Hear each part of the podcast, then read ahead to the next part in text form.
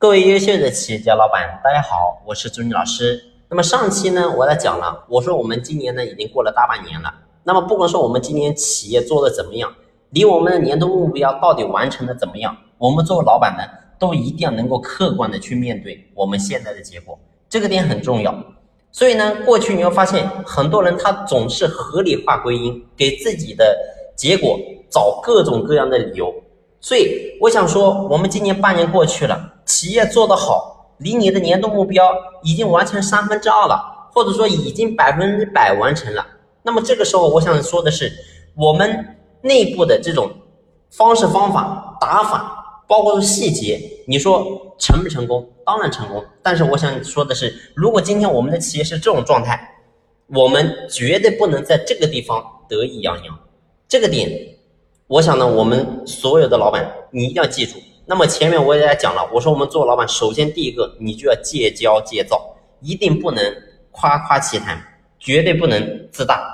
所以这个点，我们呢，往往很多人你会发现，你会被你的成功所冲昏头脑。你总觉得说，哎，我现在做到了这个结果，是因为我是怎么样的打法，怎么样打法才让我做好的。但是我想说的是，在现在这个社会，你会发现市场的变化性太大了。所以你的结果好，并不代表你能够一直好。即使你的流程你把它做的再好，你会发现你也未必能够一直持续。为什么呢？因为市场一直在变化。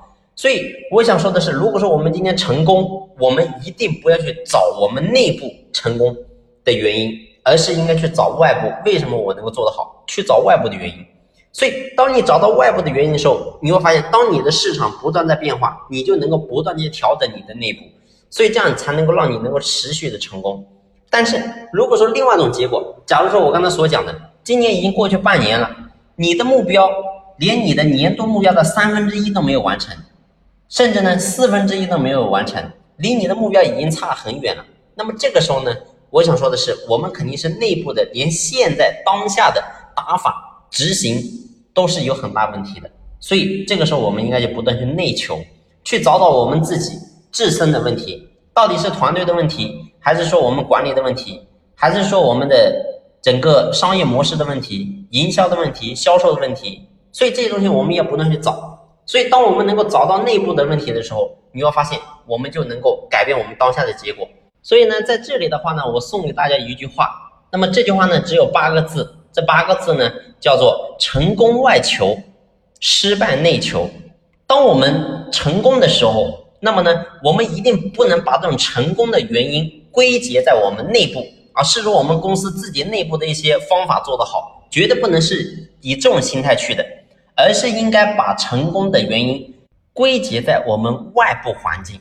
所以只有这样的话，你会发现，你就找到，哎，是我外部因为迎合了某个点，所以我才成功。但是等下一次，如果说外部环境变了之后呢，我未必能成功。所以，只有当你有这种心态的时候，你才会不断的去接受下一次外部变化到底该怎么样匹配相应的打法。只有这样的话，你会发现企业才能够不断的生生不息。